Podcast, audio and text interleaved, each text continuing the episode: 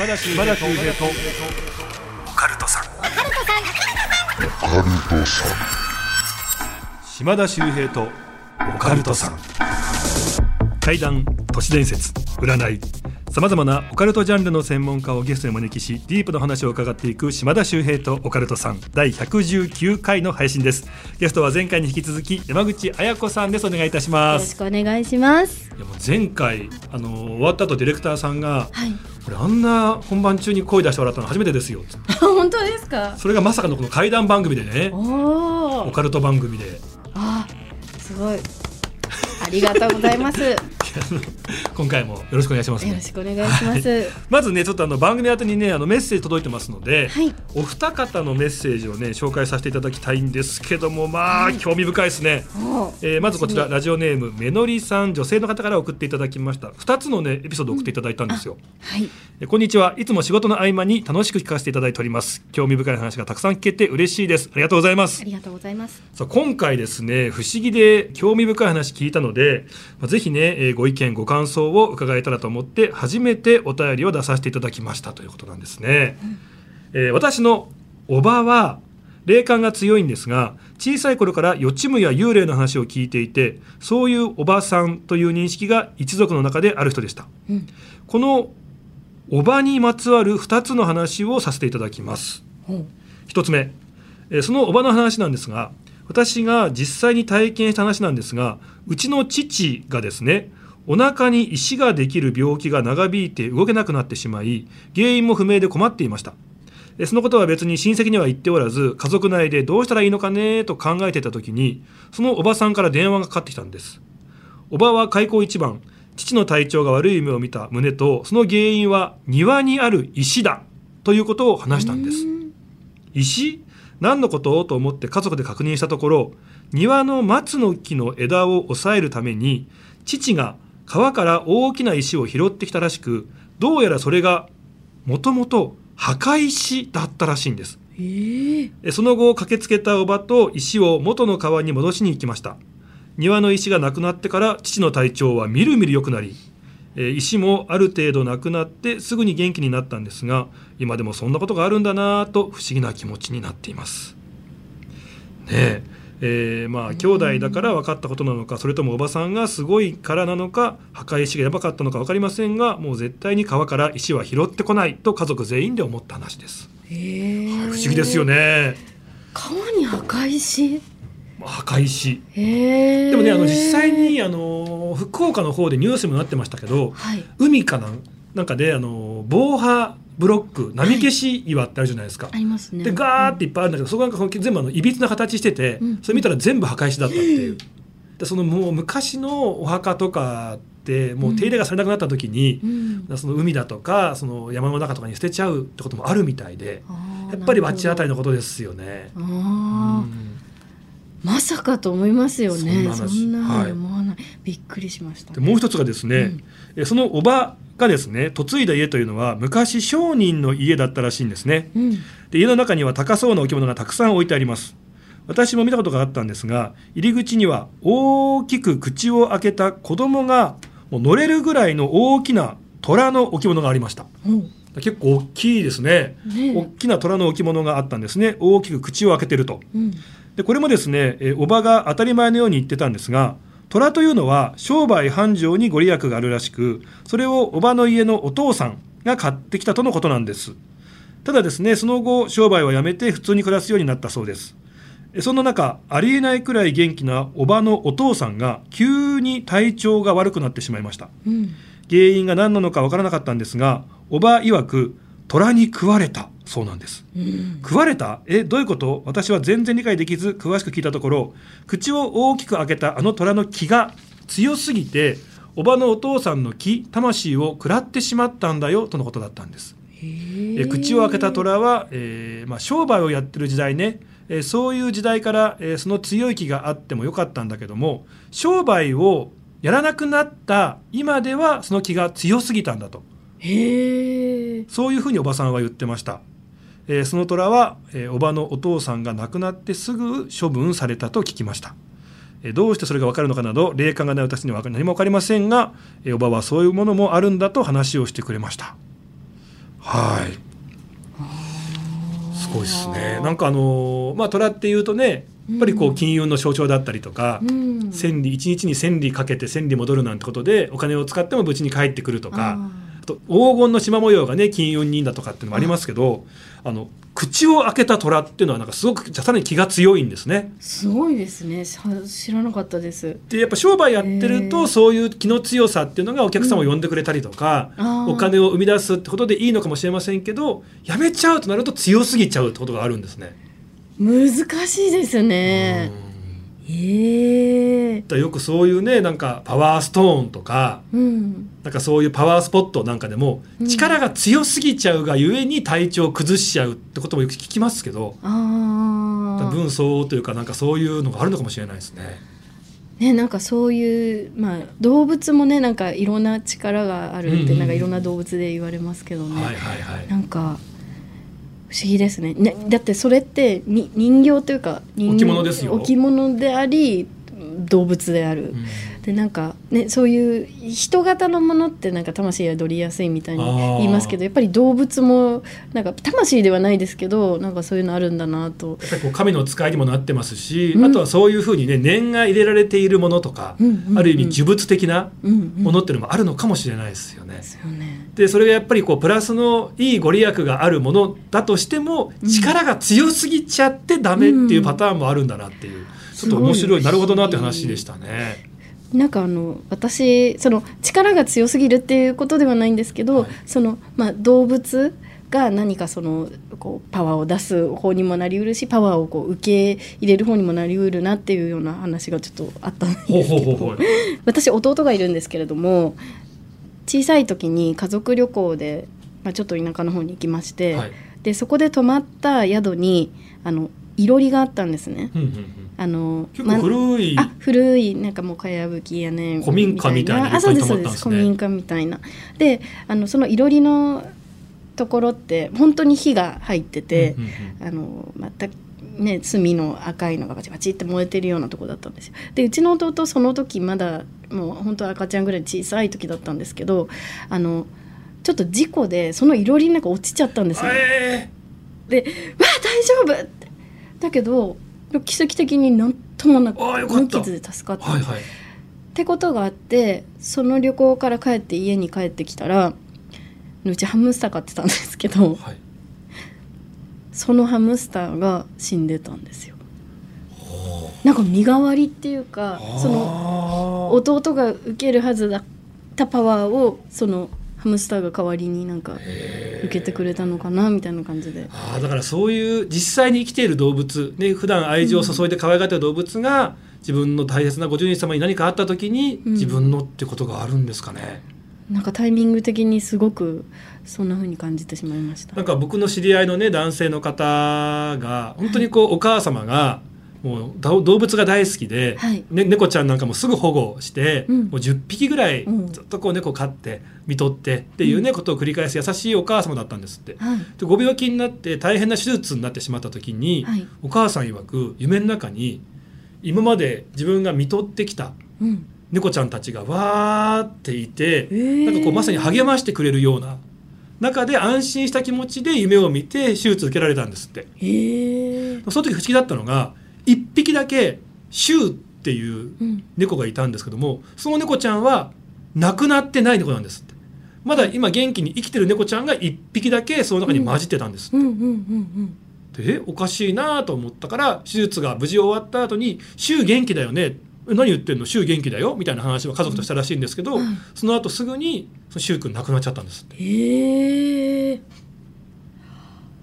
だからもしかすると亡くなってしまったあの世からみんなで応援に来てくれてたんだけどもただそのお母さんの命を助けるとかっていうことは今自分が生を持っているうん。生きているものにしかできなかったから自分の命を差し出してくれたのかもしれないですよね。そうですよそう思いますよね。不思議ですよね。不思議ですね。やっぱり動物ってねなんかいろんな話がありますよね。ありますね。うん。もうもう一通いいですか？すみません,、はいこちらねラジオネーム不思議ちゃん。はい送っていただいてあはい。りがとうございます。ますこちらだって23歳大阪在住の女性の方ですからね。はい。はいはじめましていつも楽しく拝聴させていただいております。よかったら私の不思議な体験談をお聞きください。ということで送っていただきました。ありがとうございます。ありがとうございます。え私が5歳か6歳くらいの頃の話です。この頃の私はごっこ遊びやおままごとにはまっていましてその中でも特にシルバニアファミリーという可愛らしい動物の人形やお家で遊ぶのが大好きでした。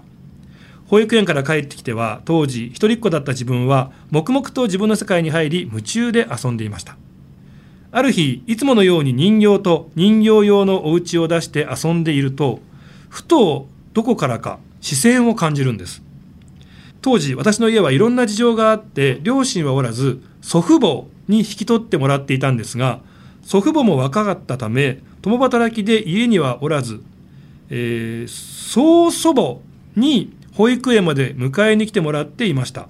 そのためかなり大きなお家だったんですがその時間帯は曽祖母と私しかおらず加えて曽祖母は自室で新聞を読んでいました、うん。私はリビングで一人で遊んでいたんですがその視線の違和感に気づき曽祖母が来たのかなと思いましたが、えー、その曽祖母の部屋からは新聞をめくる紙の音が聞こえ咳払いも聞こえたためああひいおばあちゃんは自分の部屋にいるんだ。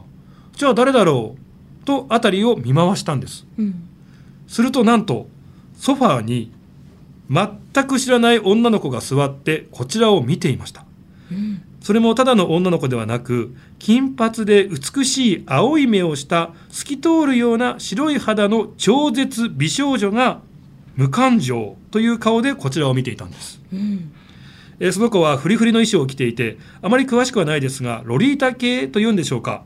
メイドさんが着ていそうな可愛らしい服で誰がどう見てもヨーロッパ系の顔をしていました。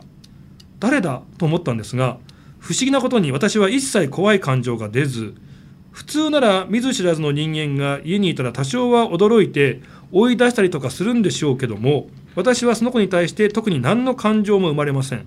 その子も何をしてくるわけでもないので気にも留めず一人でシルバニアファミリーで遊び続けていたんです、うん、その時点でもうおかしいんですが一番不思議だったのはその後なんですそれから数日経った後祖父の本棚を眺めていた時のこと。小学校もまだで字を読めない私でしたがある本に興味を惹かれたんです。大人が読むような難しい本が並ぶ中私が気になった本は背表紙が真っ黒で文字一つ書かれていない本がありそれに興味が惹かれたんです。大きさは普通の小説と同じくらいの小さな本。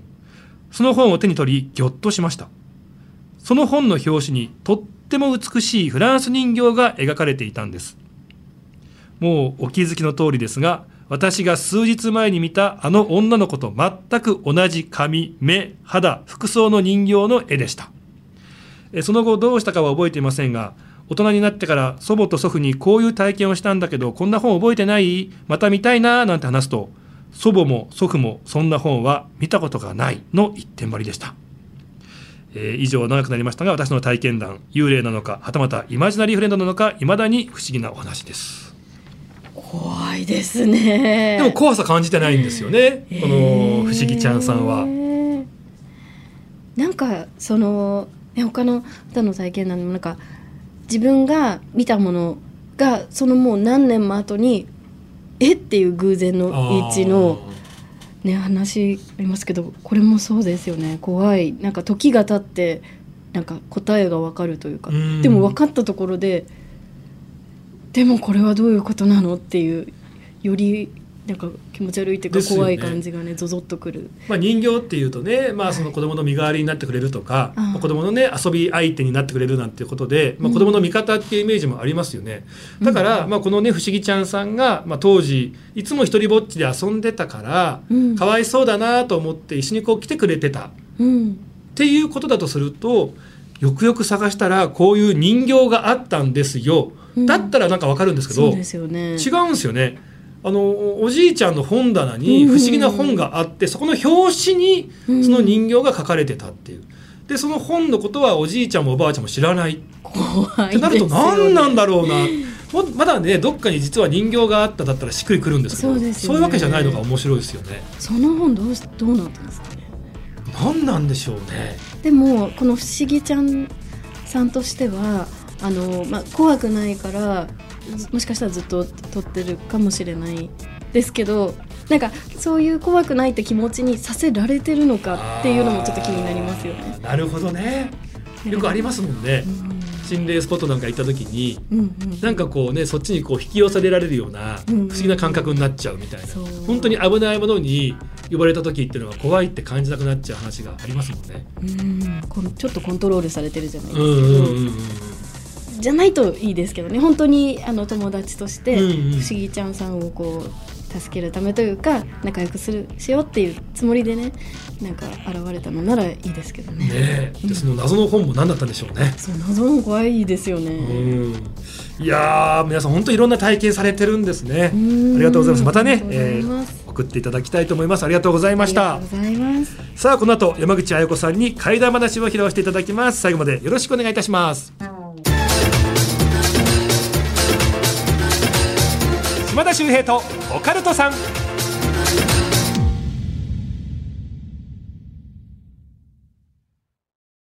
ようこそ闇の世界へ。それはこの街のどこかで誰かが体験した秘密の物語。怖いライトゾーン。福原遥がご案内します。詳しくは日本放送ポッドキャストステーションで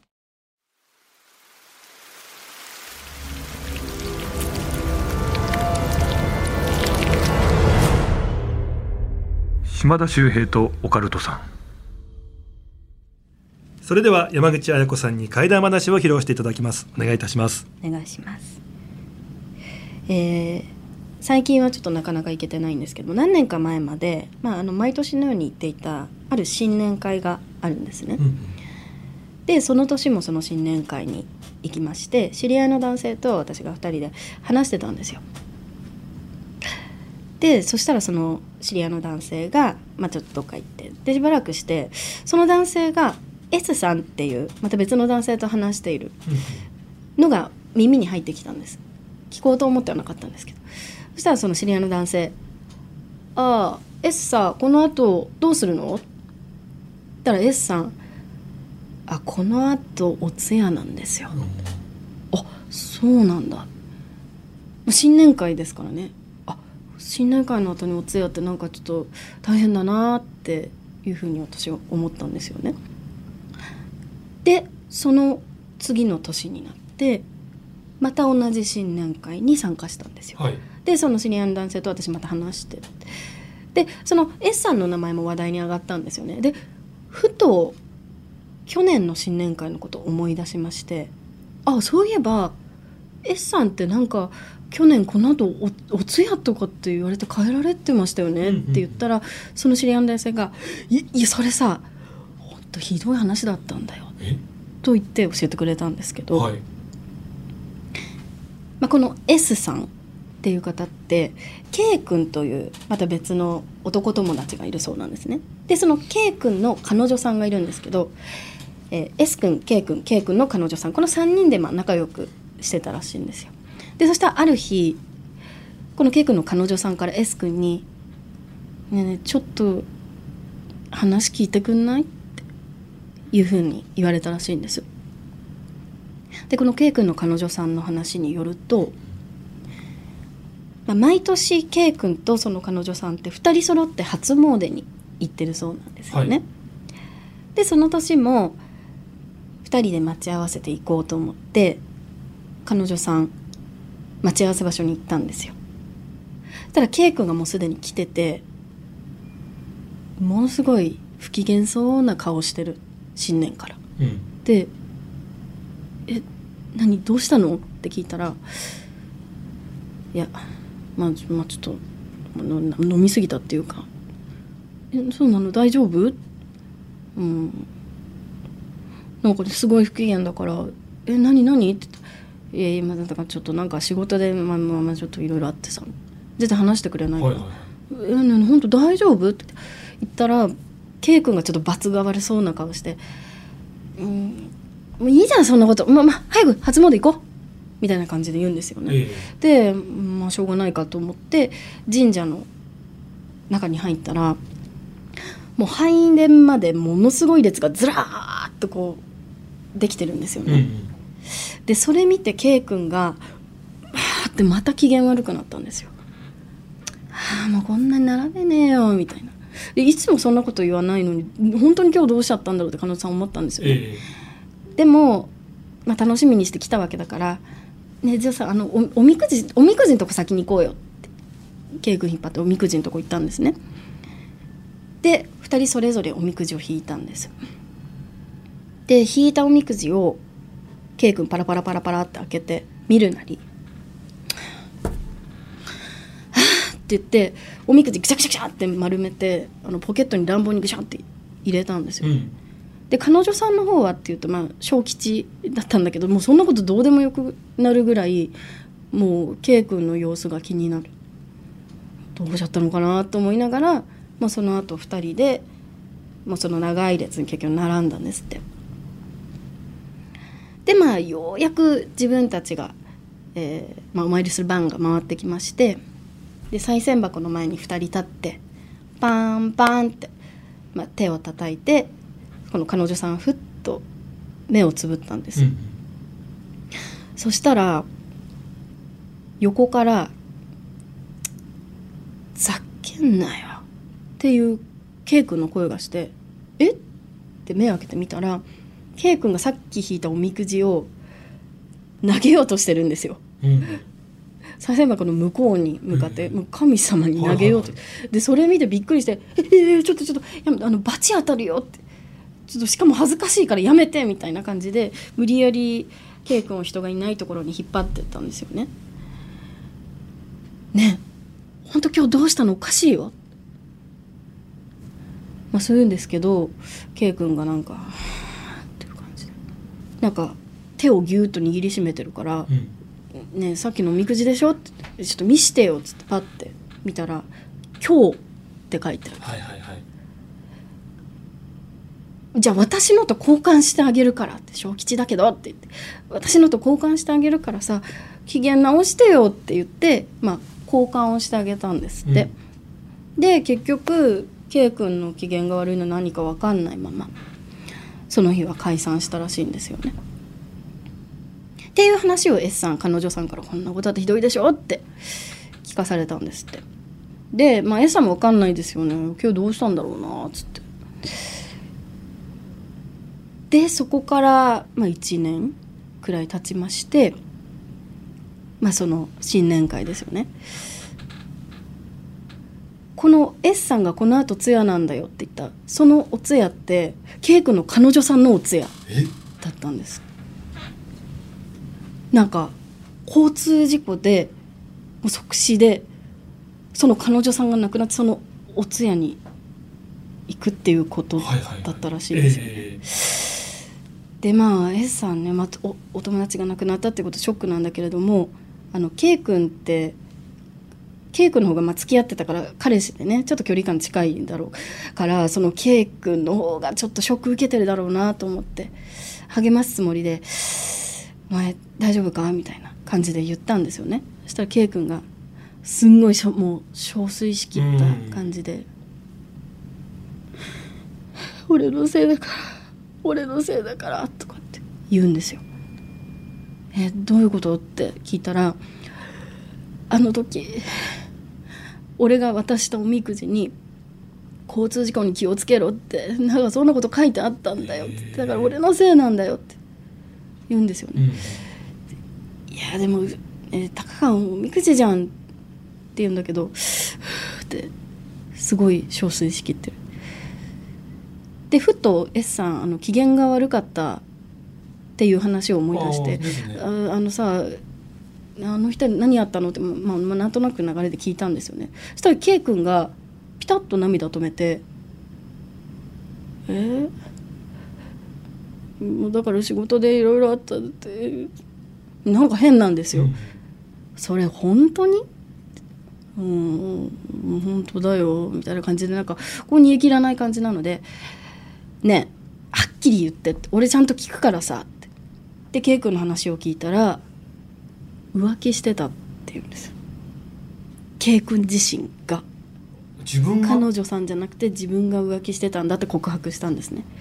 でその浮気相手に振られたことが面白くなくってで機嫌悪くて自分の本命の彼女にもあんな態度を取ってしまった。でそんな話を聞いて S さん「お前何してんだよ」まあ、当然怒りますよね「お前何してんだよ」って。言ったら K 君がまた泣き出して「うーんうーんもう帰ってきてくれよお願いだよでも俺待ってるからさもうちょっと待ってるから帰ってきてくれよ」みたいな感じで言うんですよね。でギューって自分の拳を握りしめて。ですがこの拳の隙間からなんか白いもの見えるんですよ。うん。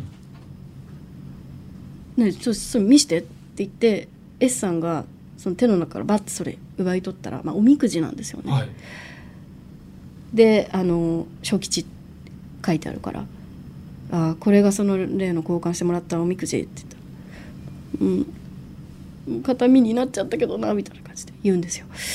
であーなんか、ね、複雑な気分で S さんもいたんですけどそのおみくじをバーってこうなんとなく見てたら「待ち人」って書いてあるあそこに「待ち人来る。必ず来る」って書いてあるんですよ。うん。で何を思ったか「あほらほらこれここに来るって書いてあるじゃん。大丈夫。絶対またまた会いに来るって」みたいな自分でも何を言ってるんだろうっていう思いながらそういうふうに励ましたらしいんですよね。で、まあ、最初の新年会の、まあ、会場なんですけれども私パッと見渡した時にあれ？今年あの S さんの姿がないなと思ってその知り合いの男性に「あそういえば S さんいないですね」って言ったら「うん、それがね今年はあのお通夜じゃん葬式なんだって」へえ今年も誰か亡くなったんですか?」って「うん。K 君が」そんなお話でした。ありがとうございます。おみくじをね交換するとその自分の運命も交換できるのかどうかっていうようなねとも考えてしまいましたけど、そうですねまあ実際ねそれによって彼女さんが亡くなってしまったのか分かりませんけどただ待ち人必ず来るというところで自分自身も亡くなったということは会えたのかもしれないですよね向こう側で。まあそういうふうにも考えられますけど、まあ、浮気された彼女としては絶対に行ってやるよそしてこっちに連れてってやるよっていう気持ちだったのかなっていうふうにそうかそんな話は聞けないけどももしかしたら現れてこっちの方に、うん。で連れて行かれたっていう。まあ、恨んでるでしょうからね。もちろんね。えその K 君が亡くなった理由っていうのは分からないんですよね。なんかでも特殊なことが起きたというよりは何かちょっと事故だったりとかっていう、あーまあまあ突然。突然のことっていう話でね2人とも。彼女さんがもしおみくじを交換しなかったとしてまあそしたらその「待ち人来る必ず来る」は彼女さんの方に何かの霊が別に来てたのかもしれないし、まあ、まあそれは分からないですけども、でもその今日のねはい、おみくじに何て書いてあったかっていうところで交通事故に気をつけなさいって書いてあったわけですもんね。あー。いやー。おみくじね怖くなりますねちょっとね。なんかあの私石川県出身なんですけれども、白山姫神社っていうはいはいはい神社がすごい有名なあのおみくじの内容書かれてる内容は結構厳しいっていうことでも あのちょっと有名かもしれないですけど、まあ、うちょっとうれ嬉しい嬉しいっていうか。嬉しい？えなんか厳しく言われたくないですか？落ち込むけど、厳しい方がいいんですか？じゃあ大吉とかよりもうん、末吉とかの方がなんか嬉しいって感じいですか？やそれは嫌ですね。どういうことですか？あの なんかなんだろうおみくじって、まあ、私も基本的には年に1回引くか引かないかぐらいですけど、まあ、まあ大体、まあ、なんとなく書かれてることってねおお大体同じような感じじゃないですか。でもなんかもうこれはダメだとかあれはこうしろみたいな。はっきり言われたくないですか？ああふわっとしないするんじゃなくってもっと断定的に言ってほしいってことですか？ダメならダメ。あそうです。えてか私はその姫神社のその厳しい珍しいおみくじをちょっと紹介したししたかったです。したかったのです。あのー有名なところだとね東京の浅草寺。ああはい。もうねあのはとバスツアーのねコースにも入ってますけども、あそこって今日がめちゃくちゃ多いんですよね。ああそれはやっぱりこの今日ってダメなことじゃなくって、はい。あとは上がる一方ですよっていうねそういう、まあパワーを送りたいっていう意味もあるらしいんですけど、ただねはとバスツアーですからみんなねもうルンルン気分で観光来るのに だその後にみんなおみくじ引いてちょっとこうテンション下がってるっていうのがちょっとねあるあるらしいんですけど、まあまあ考え方ですよね。あの横浜の方にある諸岡熊野神社っていう場所は、は逆にみんなおみくじで今日を引くとガッツポーズするっていう神社なんですよ。えーえそれは珍しいからってことですか？あのね6%ぐらいかな今日が入ってる確率はって言われてるんですけども、これね大吉引くよりもみんな今日が引きたい理由があって、はい。何かっていうと今日を引くと神社側がかわいそうってことで今日を引いた人にだけ非売品であるお守りがいただけるっていう、このお守りがめちゃめちゃねご利益があるっていうのが噂が広まって、はい。お守りが欲しいからみんな今日引きたいっていうね変な逆転現象が起きてるんですよね。へええー、何なんか不思議。一時期だってそのお守りがね売ってるもんじゃないから、はい。だからヤフオクとかで結構高値もついちゃったりとかしてって、それそれこそバチ当たりじゃないですか。そういうところもあったりするので、私あのちょっとおみくじじゃないんですけど、はい。神社っていうところであの私神社でお祓い受けたことあるんですよ、はいはい。一回。っていうのがなんかなんかちょっと嫌な悪いことが続きすぎてもう結構どどう論理的に考えてもちょっともう悪すぎるって思って、うん。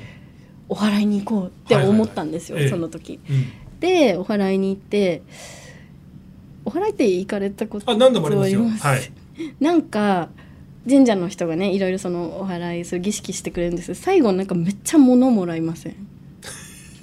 まあ、もの、まあ、お酒だったりとか、あと器だったりとか。なんかお菓子とあかお菓子とか。酒とか、なんか紙で作った人形とか、はいはいはい。なんか鉛筆わかんないけどなんか忘れたんですけどで私すごいいっぱい物もらって、はいはい。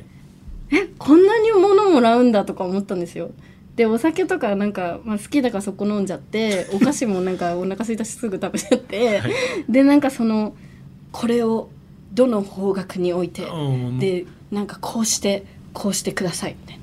でその紙の人形もこういうこういう時期が来たらこうしてこうしてめめっちゃ細かくいっぱい書いてくださるんですけど、もう全部面倒くさくなっちゃってもうそんなできないとか思ってすごい放置しといしちゃってなんかそもそもなんか置く場所もないしなとか札とかもなってっていうことがありました。私向いてないなおいや祓いいやいやいやいやいやああお祓いに向いてないってお言ったんですね。祓い私向いてないなって。びっくりした。最後お笑いに向いてないって聞こえて。違う。お祓いに向いて向いてない。お祓いに向いてる向いてない。しお祓いも向いてない。いやいやいやいやいやまあき気持ちの持ちようですからね一番はね。私のような面倒くさがりにはちょっとまあまあでもほらやることが多くて面倒くさいかもしれない。でね何もないし、はい。気にならないんだったらもう一番いいし。うん、ですごく気になっちゃう人はやっぱり行ってもいいかもしれませんけどね。いや山口さんみたいなのが一番いいですよ。気にしすぎないっていう。そんな真面目にフォローしてくださる この私の愚行を。いやいやいやいやいや。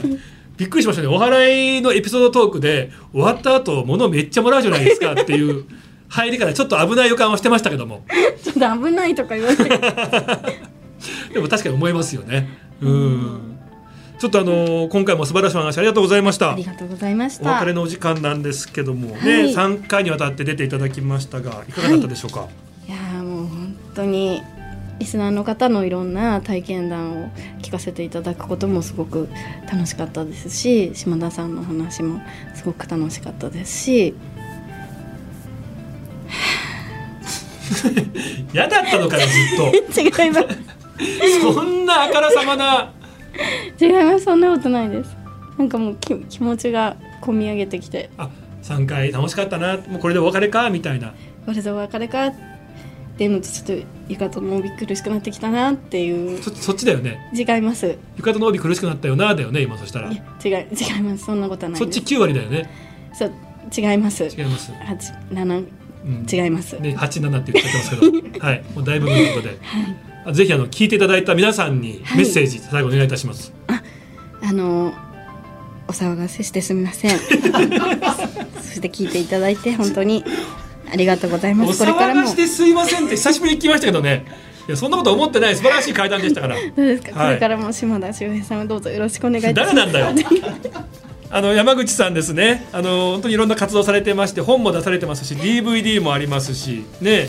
であの詳しいですね。まああの最新の情報はツイッターとインスタグラムはいはいありますんで、ぜひぜひ皆さんチェックしてですね。さん応援の方していただきたいと思います。よろしくお願いしますありがとうございます。ありがとうございますまたよろしくお願いいたします。あまたよろしくお願いします来てくれます？いいともはい大丈夫ですいきますそんな振りなわけないでしょ最後に。山口彩子さん、はい、はい、ありがとうございました。ありがとうございました島田秀平と岡田さん、次回もよろしくお願いいたします。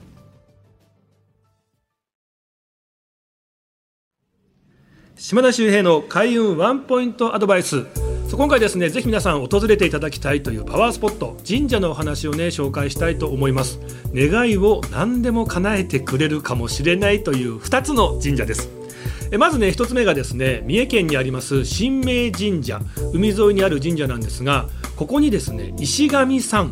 石の神様と書いて石神山という祠があるんですがこちらはねもともと海に潜る海女さんたちがここでねあの無事を祈願してから海に潜るなんてこともありまして女性の守り神として知られているんですね。で今現在は女性の願いだったら何でも叶えてくれる祠と言われているんです。あのマラソンの野口みずき選手、えーここでですねオリンピックの金を取りたいと祈願をしたところ、えー見事オリンピックで金メダリストになったということで、まあ、一躍有名になった場所なんですね。えーぜひ女性の方は三重県にあります新明神社石神山訪れてみてはいかがでしょうか。えそして、えー人間これ女性だけじゃなくて全体にですね言える、まあ、願いを叶えてくれるものがありましてそれは大阪にあります堀越神社なんですね。